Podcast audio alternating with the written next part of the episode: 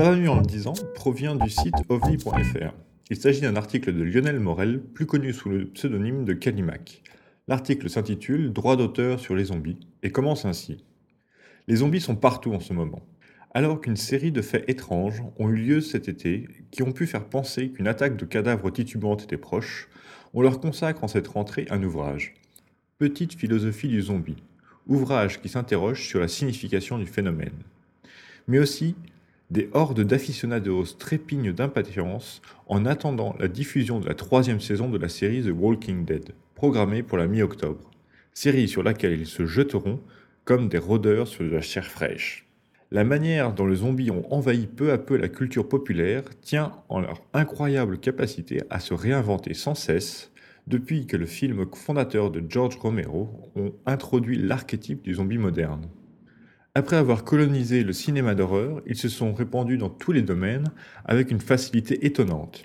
Dans la musique, avec le clip thriller de Michael Jackson, dans la littérature, avec le guide de survie en territoire zombie ou la parodie de roman Pride and Prejudice and Zombie, ou dans le jeu vidéo depuis Resident Evil jusqu'au récent titre délirant Lollipop Chainsaw. Dans sa petite philosophie de zombie, Maxime Coulomb explique que ces créatures sont l'écho d'une interrogation actuelle de nos sociétés sur la mort, la conscience ou la civilisation. C'est certainement vrai, mais il existe également une raison juridique fondamentale qui explique l'aisance avec laquelle les zombies ont pu infester à vitesse grand V tous les champs de la création. Le premier film de George Romero, Night of the Living Dead, n'a en effet jamais été protégé par le droit d'auteur à cause d'une incroyable boulette commise par son distributeur. Paru en 1968, le film est donc directement entré dans le domaine public alors qu'il devrait toujours être protégé aujourd'hui puisque Romero est toujours en vie. Cette destinée juridique singulière explique sans doute que la Zombie Movie Database comporte près de 5000 entrées à ce jour, dont beaucoup s'inspirent directement du premier film fondateur de Romero sans jamais risquer de procès ni avoir à payer de licence. Cette particularité du zombie dit quelque chose d'important à propos du droit d'auteur et de la création.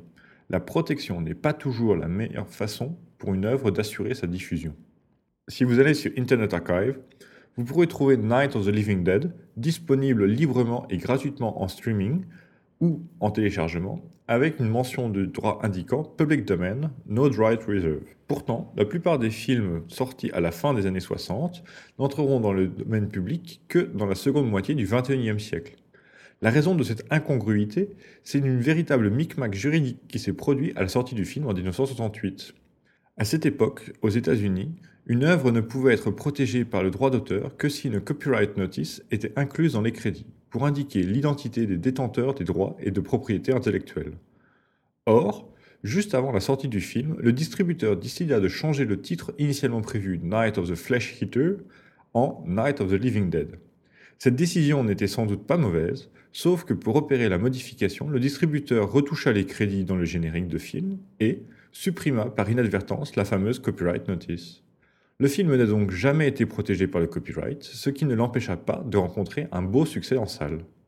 Mais l'erreur commise par la mention permit plus tard à de nombreux distributeurs de vidéocassettes de distribuer le film sans avoir à reverser de droits au créateur. Cet aspect est certainement fâcheux, mais il a contribué encore davantage à asseoir la popularité du film et à faciliter la propagation de la figure du zombie. Le zombie au cinéma a une existence bien plus ancienne que le film de Romero. On le trouve dans les années 30 aux États-Unis dans un film comme White Zombie, inspiré de la tradition haïtienne et de la religion vaudou. Mais Romero a développé dans Night of the Living Dead de nombreux traits caractéristiques qui réinventent ce monstre, comme la démarche titubante des zombies, leur goût pour la chair humaine, la caractère épidémique de la propagation de l'invasion ou encore la dimension post-apocalyptique de l'histoire. Mais à cause de l'appartenance immédiate du film au domaine public, ces caractéristiques du zombie ont pu être reprises par d'autres et se disséminer largement. Romero a d'ailleurs été lui-même l'un des premiers à pouvoir bénéficier de cette liberté créative.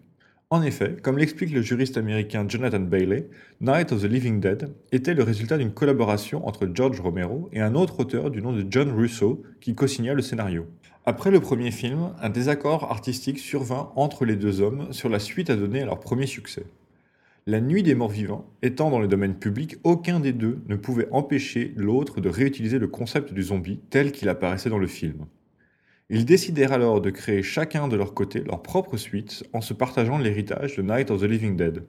Russo réaliserait une série de films comportant Living Dead dans le titre, et Romero en ferait une autre avec Of the Dead dans le titre.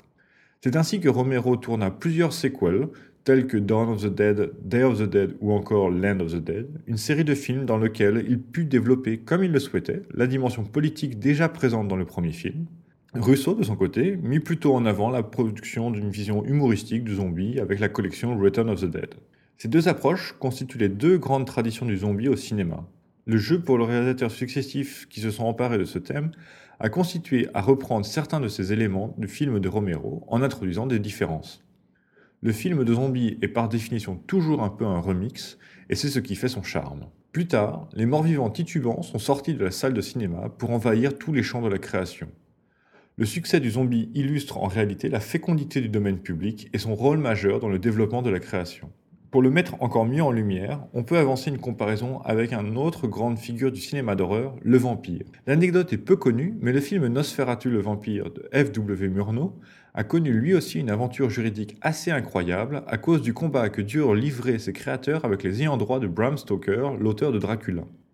Au début des années 20, le producteur du film Albin Grow souhaitait réaliser une adaptation du roman Dracula, mais il ne parvint pas à se faire céder les droits par la veuve de Bram Stoker, particulièrement dure en affaires. Le projet fut néanmoins maintenu, mais en introduisant des différences notables par rapport au roman pour tenter d'échapper aux accusations de plagiat. Le lieu de l'action fut déplacé de Londres en Angleterre à Wiesborg en Allemagne. Dracula devint également le comte Orlok, à l'apparence monstrueuse pour se démarquer du dandy victorien du roman de Stoker. Murnau introduisit aussi des détails absents du roman, comme le fait que la lumière du jour détruise les vampires ou que leurs morsures transforment leurs victimes à leur tour en monstres sanguinaires. Un certain nombre des traits que nous associons aujourd'hui naturellement aux vampires découlent en réalité de la nécessité de Murnau d'éviter une condamnation pour violation du droit d'auteur. Malgré ces précautions, le film fut attaqué en justice avec succès en 1925. La condamnation entraîna la faillite de Prana Film et la destruction de la plupart des copies et négatives du film ordonnées par les juges. L'histoire aurait pu s'arrêter là si une bobine n'avait pas miraculeusement survécu et avait été emportée aux États-Unis, où, à cause d'une erreur d'enregistrement, encore une, le roman Dracula était déjà tombé dans le domaine public. La veuve de Stoker ne pouvant empêcher la diffusion dans ce pays, le film Nosferatu y connut le succès, jusque dans les années 60, et put ainsi revenir en Europe lorsque les droits sur Dracula s'éteignirent. Cette histoire montre ce qui aurait pu arriver avec le film de zombies si Night of the Living Dead n'était pas entré si vite dans le domaine public. Le copyright aurait sans doute empêché que des réalisateurs reprennent les éléments du film de Romero et le figure du zombie n'aurait vraisemblablement pas pu se diffuser dans la culture populaire avec la facilité qui a été la sienne. La morale de ces histoires de morts-vivants, c'est que les rapports entre le droit d'auteur et la création sont bien plus complexes que ceux que l'on a l'habitude de nous servir comme des vérités d'évangile. Les auteurs ont sans doute besoin d'une protection pour pouvoir innover, mais la dynamique même de la création implique que les créations puissent être reprises, modifiées, prolongées, enrichies, et ce mouvement a encore été amplifié avec Internet. À présent, ce ne sont plus seulement les artistes qui reprennent les créations antérieures de leurs homologues. Le public s'empare lui aussi de ses œuvres préférées pour les remixer à l'infini. C'est particulièrement vrai des zombies qui font l'objet d'une production amateur impressionnante. En comparaison, d'autres œuvres emblématiques font l'objet de tensions juridiques entre les fans et les titulaires de droits. Warner Bros. a agi contre une communauté d'internautes qui avait reconstruit la Terre du milieu du Seigneur des Anneaux, en utilisant le générateur de cartes du jeu vidéo Skyrim. Les titulaires de droit les ont contraints à retirer de cet univers toutes les mentions relatives à l'univers de Tolkien, comme par exemple les noms des lieux et des personnages qui sont protégés en tant que tels au titre du droit d'auteur et du droit des marques. Les zombies de Romero sont certes moins ragoûtants que les personnages du Seigneur des Anneaux, mais nés sous la bonne étoile du domaine public, ils sont parfaitement adaptés à la culture numérique. Voilà pour cet article. Vous pourrez retrouver l'ensemble des liens références cités dans cet article dans les notes de l'émission. À bientôt!